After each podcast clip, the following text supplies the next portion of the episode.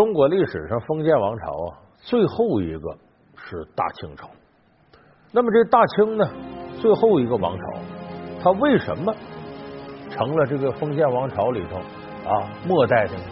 就是历史走到这一块儿，应该开始奔着共和啊，奔着民主，封建帝制呢到了尽头，这是最主要原因。可是呢，有很多的这个讲究宿命的人呢，不这么看。说大清王朝气数已尽，有这个特征那个特征，甚至从天象上找一些迷信的说法。那么这里头呢，有一个说法很有趣儿，说大清王朝有一个现象发生了，就意味着它完蛋了，不可能再延续了。什么呢？他这后边几个皇帝啊，没儿子。大清王朝最后三个皇帝，同治、光绪、宣统，没孩子。就你琢磨琢磨，中国历朝历代啊，封建王朝最后的三个皇帝，居然都没有孩子，这只有大清王朝出现了这个现象。所以宿命论的说法说呀，大清到这儿啊就该绝了。那么说没有孩子，也就是说没有皇子。那大清最后一个皇子是谁呢？到咸丰那辈儿，就同治他爸爸那辈儿。同治他爸爸那辈儿，最后一个皇子是谁呢？就是咸丰最小的弟弟，叫什么呢？奕欣。奕欣呢是道光皇帝最小的儿子，咸丰最小的弟弟。而且从死亡的年龄上看呢，他也是大清最后一个皇子。那么咱们今天就给大伙说说这个非常有传奇色彩的最后一个皇子奕欣是什么样的人。奕欣，咸丰帝的兄弟，为何说他是中国最后的皇子？从争皇位失败到辛酉政变，奕欣都经历了哪些残酷的斗争？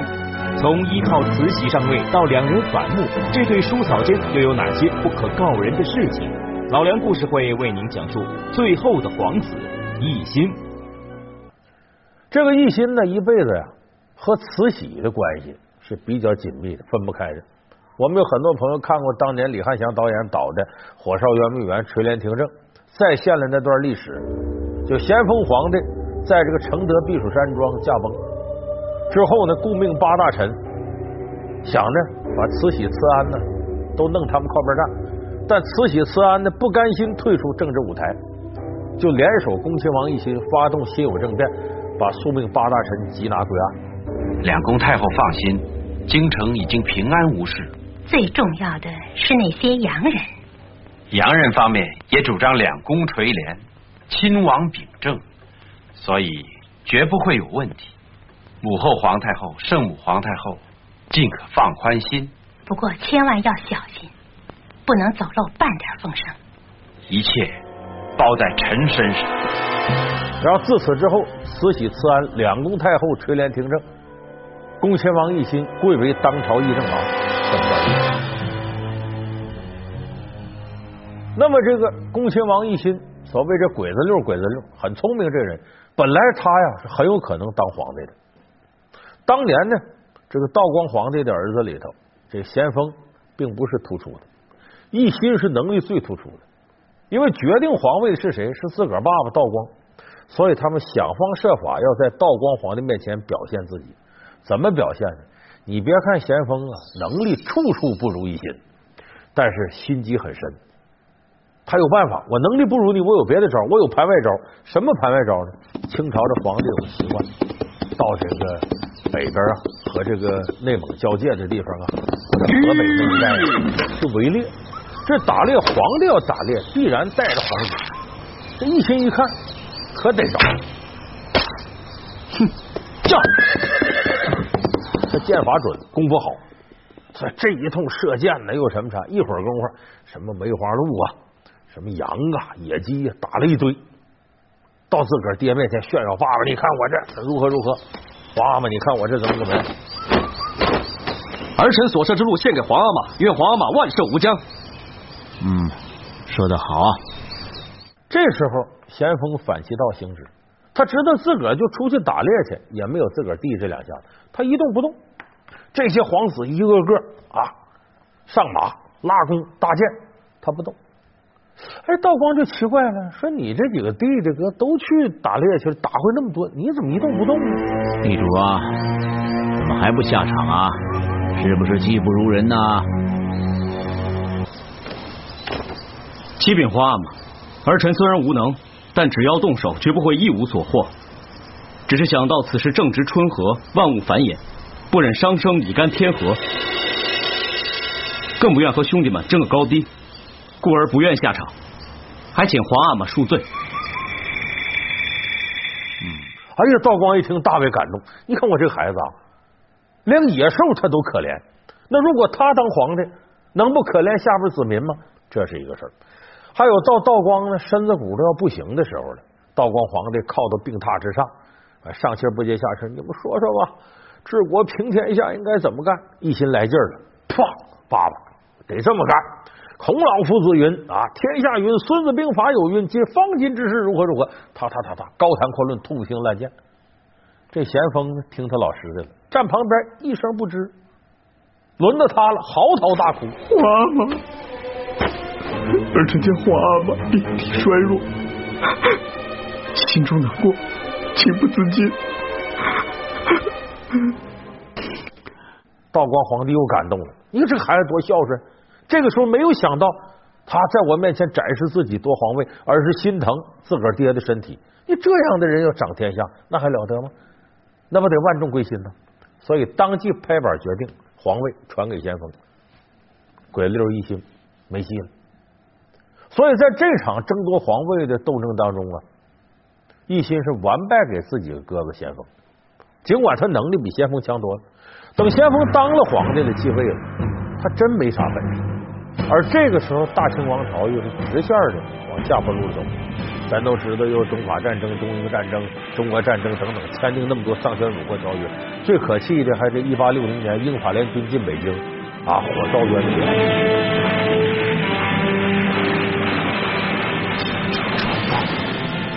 义军已经攻进圆明园了，敌军放火烧了圆明园，半个园子。已经化为灰烬了，这不可能？怎么可能？皇上，皇上！把这先锋皇帝躲到承德避暑山庄去，到那儿一窝囊，一口气没上来，死在那儿了。所以他死了之后呢，这个整个的局势很微妙。为什么呢？咸丰没死的时候就琢磨，我弟弟啊，一心。我儿子同志才六岁，他这叔叔一心能服他吗？别再篡位了。他安排身边八个信得过的大臣为托孤大臣，这就历史上的顾命八大臣。为派在任端华、景寿、肃顺、笃汉、久有营、匡源、专责辅弼。臣等养成恩命，定当尽心服诺。如有一心，天诛地灭。就把这招棋都布好了。那么照理说，按照咸丰这种安排呢，一心起不来。可这时候呢，他里边出现了内援，谁呢？慈禧太后。慈禧太后啊，也撺掇慈安太后。慈禧就说：“咱们现在啊，咱娘几个遭罪的日子来了，这八大臣不拿咱当回事儿。”恐怕呀，先锋皇帝驾崩之后，咱们就倒霉了。他为什么说这话呢？当年他进宫还兰贵人的时期呢，很得先锋宠爱。那么先锋皇帝没啥能耐，还偷懒有时候一大堆奏折到这，需要他来批。哎，爱妃呀，你你帮我批吧。按照规矩呢，大清的后宫不得干政，其实他都违规了。所以那个时候，这些顾命八大臣呢，就经常数落慈禧，说你这。后宫的，你不能管这朝廷的事儿，所以慈禧那阵和八大臣摩擦不断，关系就不好。这下咸丰一死，他知道他很危险，所以一看这个时候再没动作不行了，我必须得找盟友。而且慈禧判断这段时间一心在北京城处理事务，英法联军，结果英法联军呢把这个圆明园给烧了，那是皇家园林，这挺大个事儿。顾命八大臣要是回到北京。一为夺权，二为秋后算账，准拿这一心开刀。所以一心一定在北京城一听咸丰皇帝死了，惶惶不可终日。哎，这时候他还有权利咱们拉手共同对付八大臣，不见得我和你一心多好，但是敌人的敌人就是我的朋友。所以这时候慈禧打发贴身的大太监安德海，连夜从热河赶往北京。一心一听说，快马加鞭，连夜赶到城里。皇上驾崩了。然后见慈禧，小叔子跟嫂子两人一通密谋，定下了辛酉政变。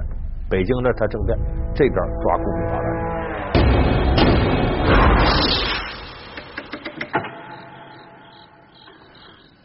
宝军闻降，下官在，下官在。你们速去捉拿端华在元。这这，你想想把我们怎么样？我们是顾命大臣啊！快放我们出去啊！放开我！你干什么？快快快！所以把八大臣都办了之后呢，这俩人算登上权力顶峰。慈禧不用说了，两宫太后垂帘听政，同治皇帝六岁登基。那么这奕心呢，不光是恭亲王了，身上这衔多了。首先，议政王，说白了就是所有大臣里的领头的议政王。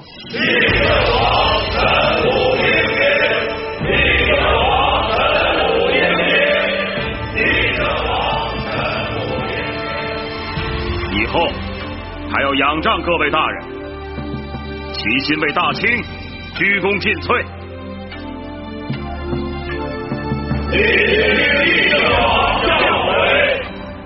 就是皇族的事务他都管，同时又是总管内务府大臣，还是总理衙门的首席大臣。说白了，就外交他都管，真正的党政军的所有大权落在他手上。这么段历史，那么这个奕欣跟慈禧什么关系呢？小叔子跟嫂子的关系。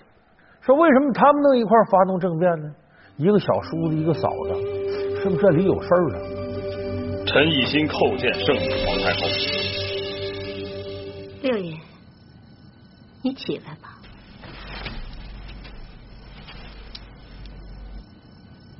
皇太后，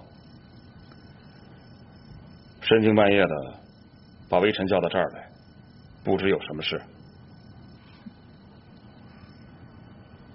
没事，哀家就不能见你了。说你那么想，这个奕欣呢，能力很强，当时权倾朝野。说白了，慈禧能力再大，最开始的时候，你也不过是个垂帘听政的西太后而已。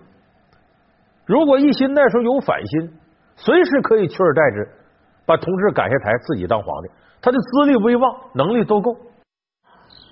今年是同治多少年了？同治十三年。同治十三年，这十三年以来，六王爷为我大清可算是尽心尽力。皇上，你给哀家记着，没有你六叔，就没有我大清的今天。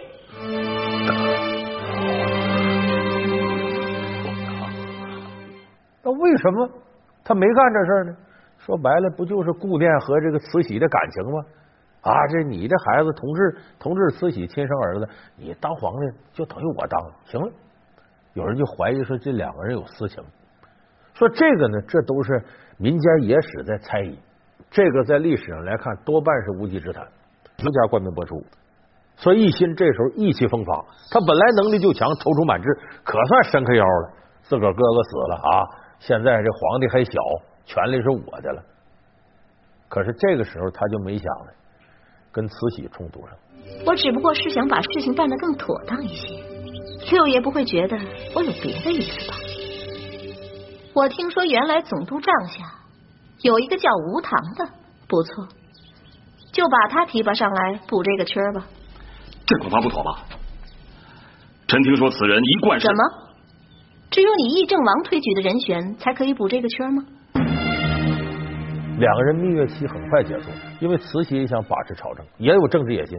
那自个儿小叔子这么干，不把他放在眼里，他当然慈禧心里是有意见的。吴棠虽然是清江浦的人，但他不能胜任漕运总督一职，该职责任重大，管钱管物管军粮，一旦出现差池，后果不堪设想。臣以为。还是要等拉上单子来以后再说。议政王，你一定要跟哀家为难吗？这，臣并非为难太后，而是太后在为难臣，唯才是举。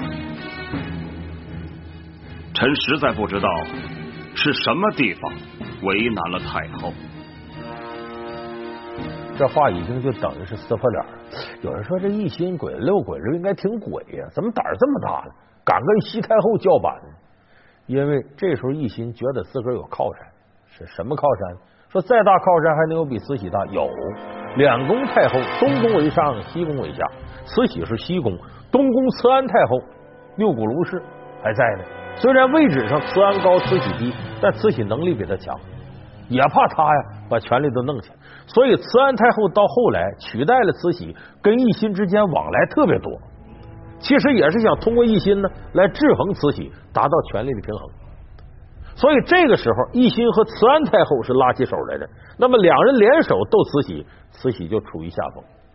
所以这时候，奕欣觉得自个儿踌躇满志，我没事啊，我有更大的靠山呢，我怕什么的？甚至他俩联手的时候，把这个慈禧身边的重臣。就近人，我说安德海把安德海还除掉了，因为这安德海呀，自恃在辛酉政变当中来回送信有功，在这个后宫里飞扬跋扈，谁不瞧在眼里，包括奕欣，他也不拿当回事因为太监这个东西，你别看说不是个全乎人，位置太重要了。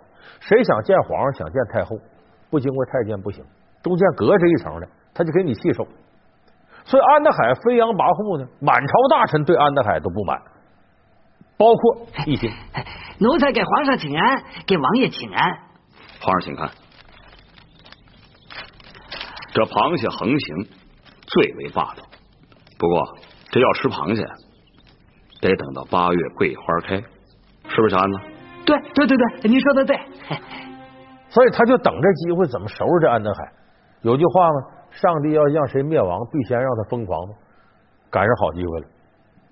慈禧太后要采办龙衣，就说穿的这衣服啊什么的，因为什么？北京这儿呢也不产上好的丝绸，得到南方去采去。